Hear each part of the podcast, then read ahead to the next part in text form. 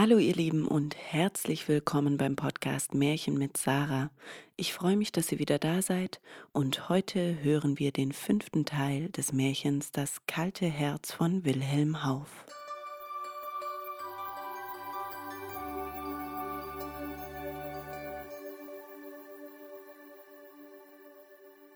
Zweite Abteilung Als Peter am Montagmorgen in seine Glashütte ging, da waren nicht nur seine Arbeiter da, sondern auch andere Leute, die man nicht gerne sieht, nämlich der Amtmann und drei Gerichtsdiener. Der Amtmann wünschte Peter einen guten Morgen, fragte, wie er geschlafen, und zog dann ein langes Register heraus, und darauf waren Peters Gläubiger verzeichnet. Könnt ihr zahlen oder nicht? Fragte der Amtmann mit strengem Blick. Und macht es kurz, denn ich habe nicht viel Zeit zu versäumen, und in den Turm ist es drei gute Stunden. Da verzagte Peter, gestand, dass er nichts mehr habe und überließ es dem Amtmann, Haus und Hof, Hütte und Stall, Wagen und Pferde zu schätzen. Und als die Gerichtsdiener und der Amtmann umhergingen und prüften und schätzten, dachte er, bis zum Tannenbühl ist's nicht weit. Hat mir der Kleine nicht geholfen? So will ich es einmal mit dem Großen versuchen. Er lief dem Tannenbühl zu, so schnell, als ob die Gerichtsdiener ihm auf den Fersen wären. Es war ihm, als er an dem Platze vorbeirannte, wo er das Glasmännlein zuletzt gesprochen, als halte ihn eine unsichtbare Hand auf. Aber er riss sich los und lief weiter bis an die Grenze, die er sich früher wohl gemerkt hatte. Und kaum hatte er, beinahe atemlos, Holländer Michel, Herr Holländer Michel, gerufen, als auch schon der riesengroße Flößer mit seiner Stange vor ihm stand. Kommst du? sprach dieser lachend. Haben sie dir die Haut abziehen und deinen Gläubigern verkaufen wollen? Nur sei ruhig.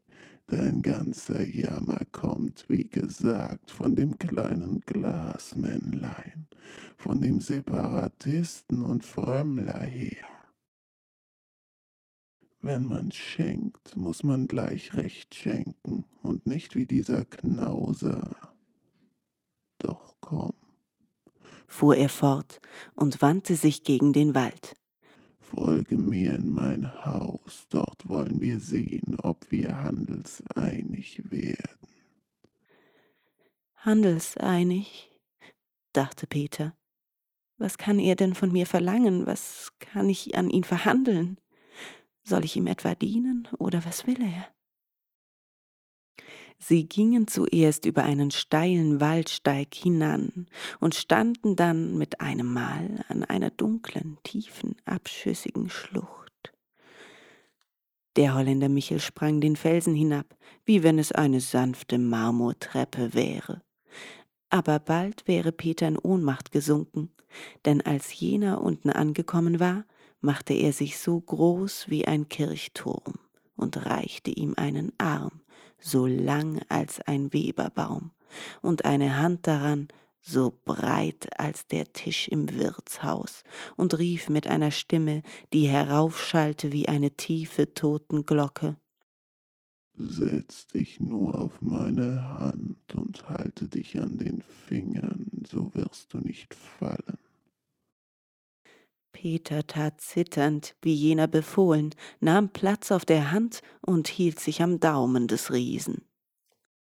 Es ging weit und tief hinab, aber dennoch ward es zu Peters Verwunderung nicht dunkler. Im Gegenteil. Die Tageshelle schien sogar zuzunehmen in der Schlucht, aber er konnte sie lange in den Augen nicht ertragen.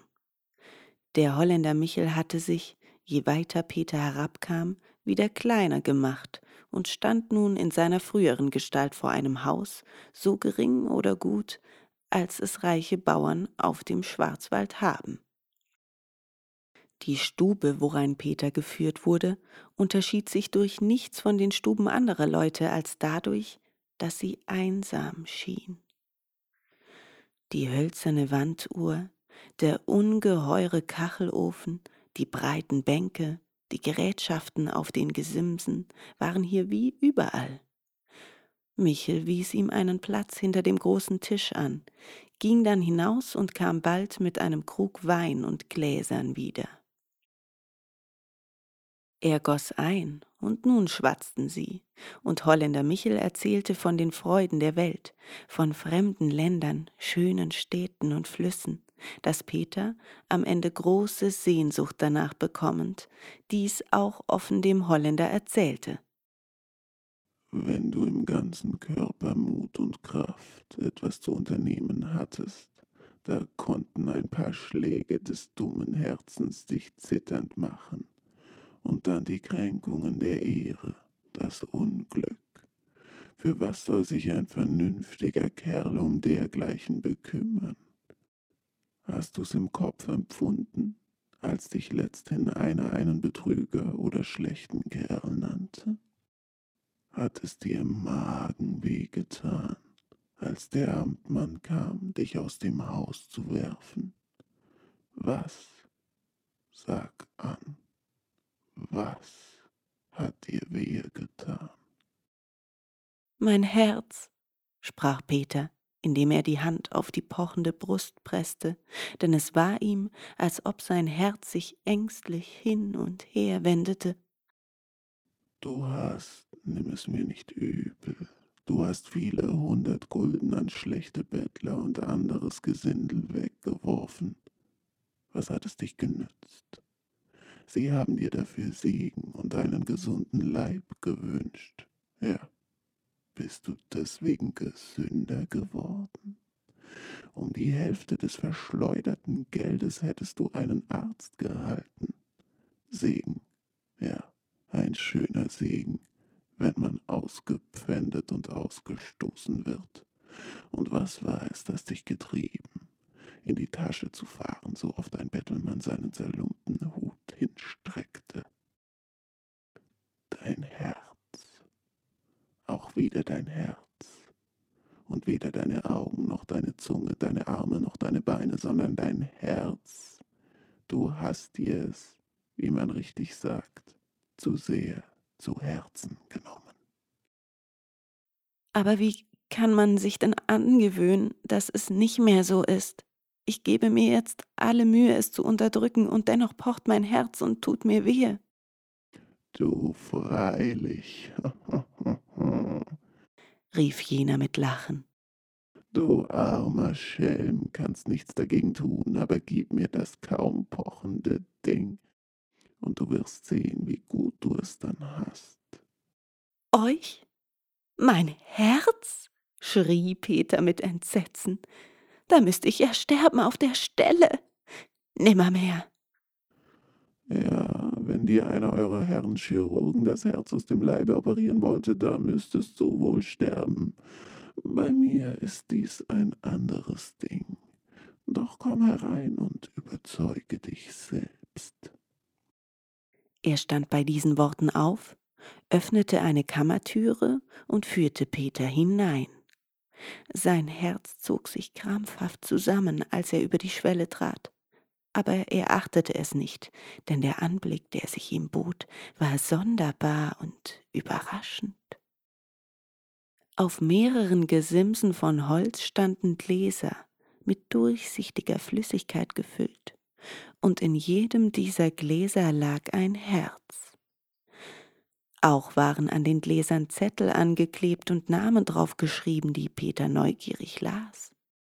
Da war das Herz des Amtmanns in F, das Herz des dicken Ezechiel, das Herz des Tanzbodenkönigs, das Herz des Oberförsters, da waren sechs Herzen von Kornwucherern, acht von Werbeoffizieren, drei von Geldmaklern. Kurz, es war eine Sammlung der angesehensten Herzen in der Umgegend von zwanzig Stunden. Schau, sprach der Holländer Michel, diese alle haben des Lebens Ängste und Sorgen weggeworfen. Keines dieser Herzen schlägt mehr ängstlich und besorgt, und ihre ehemaligen Besitzer befinden sich wohl dabei, dass Sie den unruhigen Gast aus dem Hause haben. Aber was tragen Sie denn jetzt dafür in der Brust? fragte Peter, den dies alles, was er gesehen, beinahe schwindeln machte. Dies, antwortete jener und reichte ihm aus einem Schubfach ein steinernes Herz. So? erwiderte er und konnte sich eines Schauers, der ihm über die Haut ging, nicht erwehren. Ein Herz von Marmelstein? Aber horch einmal, Herr Holländer Michel, das muss doch gar kalt sein in der Brust. Freilich, aber ganz angenehm kühl. Warum soll denn ein Herz warm sein? Im Winter nützt dir die Wärme nichts.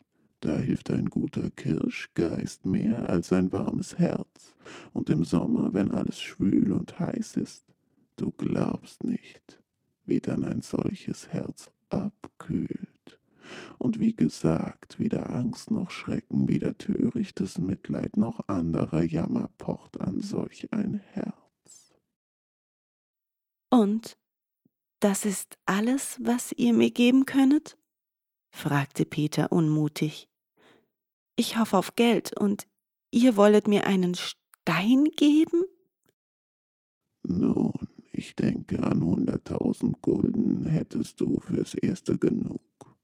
Wenn du es geschickt umtreibst, kannst du bald ein Millionär werden. Hunderttausend? rief der arme Köhler freudig. Nun, so poche doch nicht so ungestüm in meiner Brust, wir werden bald fertig sein miteinander. Gut, Michel, gebt mir den Stein und das Geld, und die Unruh könnet ihr aus dem Gehäuse nehmen. Ich dachte es doch, dass du ein vernünftiger Bursche seist, antwortete der Holländer freundlich lächelnd. Komm, lass uns noch eins trinken, und dann will ich dir das Geld auszahlen. So setzten sie sich wieder in die Stube zum Wein, tranken und tranken wieder, bis Peter in einen tiefen Schlaf verfiel. Kohlmunk Peter erwachte beim fröhlichen Schmettern eines Posthorns, und siehe da, er saß in einem schönen Wagen, fuhr auf einer breiten Straße dahin, und als er sich aus dem Wagen bog, sah er in blauer Ferne hinter sich den Schwarzwald liegen. Anfänglich wollte er gar nicht glauben, dass er es selbst sei, der in diesem Wagen sitze, denn auch seine Kleider waren gar nicht mehr dieselben, die er gestern getragen, aber er erinnerte sich doch an alles so deutlich, dass er endlich sein Nachsinnen aufgab und rief Der Kohlenmunk Peter bin ich, das ist ausgemacht, und kein anderer. Er wunderte sich über sich selbst, dass er gar nicht wehmütig werden konnte als er jetzt zum ersten Mal aus der stillen Heimat, aus den Wäldern, wo er so lange gelebt, auszog. Selbst nicht, als er an seine Mutter dachte, die jetzt wohl hilflos und im Elend saß, konnte er eine Träne aus dem Auge pressen oder nur seufzen, denn es war ihm alles so gleichgültig. Ach, freilich, sagte er dann, Tränen und Seufzer, Heimweh und Wehmut kommen ja aus dem Herzen, und dank dem Holländer Michel das meine ist kalt und von Stein. Er legte seine Hand auf die Brust, und es war ganz ruhig dort und rührte sich nichts. Wenn er mit den hunderttausend so gut Wort hielt wie mit dem Herz, so soll es mich freuen, sprach er und fing an, seinen Wagen zu untersuchen. Er fand Kleidungsstücke von aller Art, wie er sie nur wünschen konnte, aber kein Geld. Endlich stieß er auf eine Tasche und fand viele tausend Taler in Gold und Scheinen auf Handlungshäuser in allen großen Städten. Jetzt hab ich's, wie ich's wollt, dachte er, setzte sich bequem in die Ecke des Wagens und fuhr in die weite Welt. Er fuhr zwei Jahre in der Welt umher und schaute aus seinem Wagen links und rechts an den Häusern hinauf, schaute, wenn er anhielt, nichts als das Schild seines Wirtshauses an, lief dann in der Stadt umher und ließ sich die schönsten Merkwürdigkeiten zeigen. Aber es freute ihn nichts. Kein Bild, kein Haus, keine Musik, kein Tanz. Sein Herz von Stein nahm an nichts Anteil, und seine Augen seine Ohren waren abgestumpft für alles Schöne. Nichts war ihm mehr geblieben als die Freude an Essen und Trinken und der Schlaf. Und so lebte er, indem er ohne Zweck durch die Welt reiste, zu seiner Unterhaltung speiste und aus Langeweile schlief. Hie und da erinnerte er sich zwar, dass er fröhlicher, glücklicher gewesen sei, als er noch arm war und arbeiten musste, um sein Leben zu fristen. Da hatte ihn jede schöne Aussicht ins Tal, Musik und Gesang hatten ihn ergötzt. Da hatte er sich stundenlang auf die einfache Kost, die ihm die Mutter zu dem Meiler bringen sollte, gefreut. Wenn er so über die Vergangenheit nachdachte, so kam es ihm ganz sonderbar vor, dass er jetzt nicht einmal lachen konnte, und sonst hatte er über den kleinsten Scherz gelacht. Wenn andere lachten, so verzog er nur aus Höflichkeit den Mund. Aber sein Herz lächelte nicht mit. Er fühlte dann, dass er zwar überaus ruhig sei, aber zufrieden fühlte er sich doch nicht. Es war nicht Heimweh oder Wehmut, sondern öde Überdruss, freudenloses Leben, was ihn endlich wieder zur Heimat trieb.